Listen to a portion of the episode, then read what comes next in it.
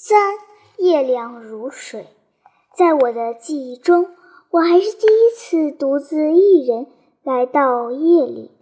我意外地发现，夜并不如想象中的那样是黑咕隆咚的，夜居然是紫蓝色的，而且湿润润的，风也凉凉的，夜凉如水哦。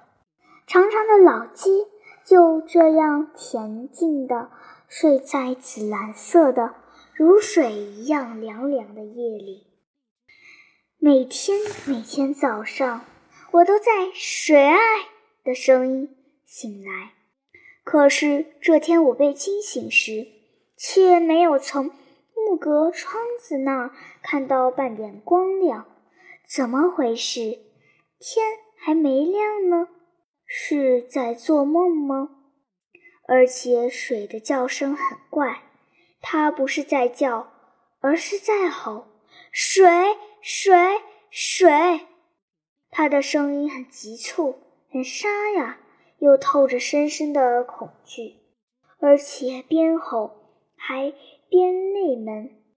云婆婆也醒了，她披下床，奔到厅堂，问：“水，出什么事了？”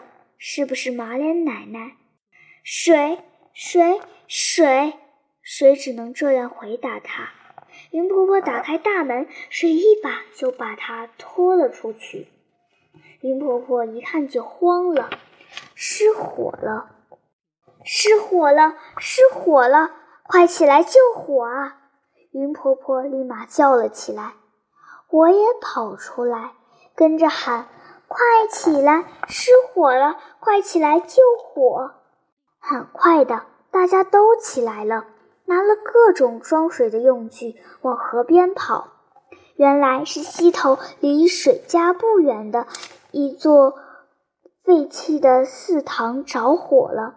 祠堂烧了也就烧了，可祠堂离民房很近，风只要稍稍大一点，火蛇就会潜过来。这一条街都是一家挨着一家的木板房，是谁晚上起来尿尿的时候发现的。可他叫不出来，就一家一家的泪门。有的人家睡得很死，一点声息也没有；有的人家惊醒了，问一句“谁呀？”水没法回答人家，他唯一能说出一个字就是“水”。于是。他心急火燎地吼道：“水，水，水，水！你个头！三更半夜的卖什么水？”人家翻过去又睡着了。于是水就去擂云婆婆家的门。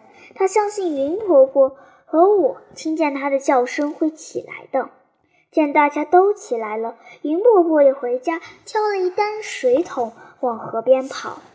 跑了两步，他回头看见我跟在后边，就把我推上去，关上腰门，插上匣子，凶巴巴地说：“老实在家待着，不许乱跑。”我心里慌慌的，搬来一张小凳子站上去，扶在腰门上。我看见门外人影动动，人们无声地跑来跑去，有的挑着水桶，有的端着脸盆。溪头看不见起火的地方。只能听见烧东西的噼噼啪啪的声音，还能看见红红的一片天，是胭脂一样的红，美丽的诡异而又恐怖。好险呐！幸亏救得及时，紧挨着四堂的那户人家的墙壁都给熏黑了，稍晚一点，火就烧过来了。这些几十年的木板房，这样烧起来，救都没法救了。大家想想都觉得十分后怕，也都纷纷感念云婆婆，说多亏了云婆婆把大家叫起来，要不还有我，我也叫了。见大家没提到我，很不满意，就大叫起来。对对，沙棘也叫了，我都听见了。有人证实道，不过大家最感念的，当然还是水。大家感念他的最好的方式就是多多的买他的水。那些日子，家里有劳力挑水的，好像都变懒了，而水却很少有歇下来的时候。他挽着裤腿，赤着脚，挑着水桶，吧嗒吧嗒地从青石板路上走过，身上的衬衣湿哒哒的。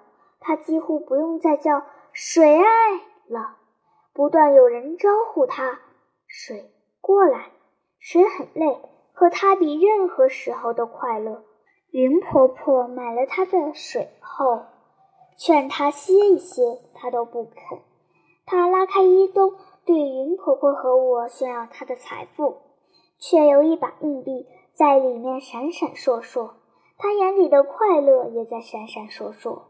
可是没过多久，水的快乐就没了。那次险些发生的火灾。引起了有关部门的重视，决定免费给家家户户装上自来水。这倒是件好事，这样就不用下河洗衣洗菜了，当然也不用再去井里挑水或卖水。可是没人买水了，水怎么办呢？青石板路被挖开了，有人在买水管。一开始，水并不知道那是在干什么。他只觉得路挖烂了，他挑水不好走。我想告诉他，云婆婆不让，让他高兴一天是一天。水可怜了，马脸奶奶可怜了。云婆婆叹息道：“我们家不装，我们家买水。”我仗义说：“傻，我们家用得了多少水？”云婆婆拍了一下我的头。我不说话，我明白了。只有让所有的人都用不上自来水，都要买水，水和马脸奶奶才不可怜。可是要怎么才能做到这一点呢？我想了很久，终于想到一个办法。我决定试一试。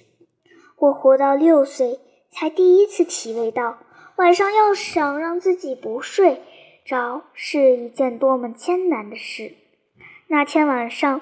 我把眼睛睁得溜圆，盯着天花板，才发现天花板上有一堆水渍，水渍的形状像极了正在吃草的，是什么呢？我一会儿觉得像一头羊，一会儿又觉得像一匹马，再看看，发现那其实是一条狗。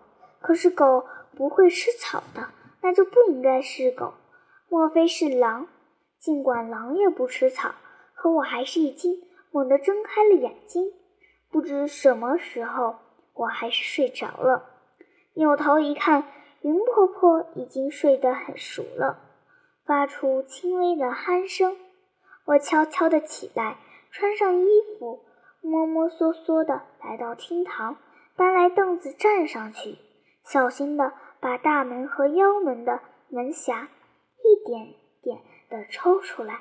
打开大门，然后是腰门。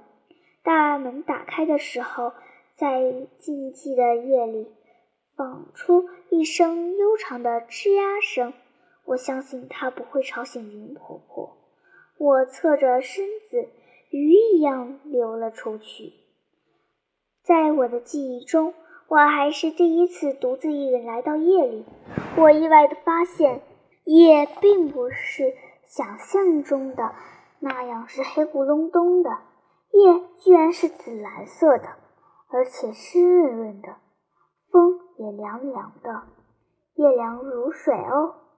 长长的老街就这样恬静的睡在紫蓝色的、如水一样凉凉的夜里。我终于来到了买水管的地方，我要做的事就是搞破坏。可是别以为做好事难做。坏事容易，眼前这件坏事就不那么好做。看着一段还没来得及敷上，和我手臂一样粗的管子，我有点无从下手。最后我想出来了，装好的管子肯定是撬不动的，那么就把它堵起来，让它抽不了水。我捡了些碎石子往里面扔，一开始扔进去空空的响。后来响声越来越闷，最后终于全部堵在了管口。我觉得大功告成，我心满意足地拍拍手，回去了。回到家，我看见云婆婆仍旧睡得很熟，赶紧脱掉衣服，钻进被窝，很快就踏踏实实的睡着了。第二天，云婆婆买菜回来，我才醒。穿衣服的时候，云婆婆突然抓住我的手说：“你的手怎么这么脏，尽是土。”我赶紧抽回手，吞吞吐吐地说：“嗯，是呀，好脏，昨天忘洗。”好在云婆婆不再追究，边做早饭边像是在自言自语地说：“真笨呐，塞些石头有什么用？”一开始我没在意，后来突然明白过来了，擦着鞋跑出来。云婆婆，刚才你说什么？什么塞石头？云婆婆抬眼很认真地看着我，眼神怪怪的，然后低下头去。捞面条，漫不经心地说：“昨天晚上有人在水管里塞了好多石头，白费劲呢。人家把水管拆下来，划拉出石头，再装上去，不就成了？”我依在房门边，愣在那里，手上抓着长裤，还没来得及穿，身上是一条淡绿小花的短裤。两条瘦晶晶的腿微微有些发抖。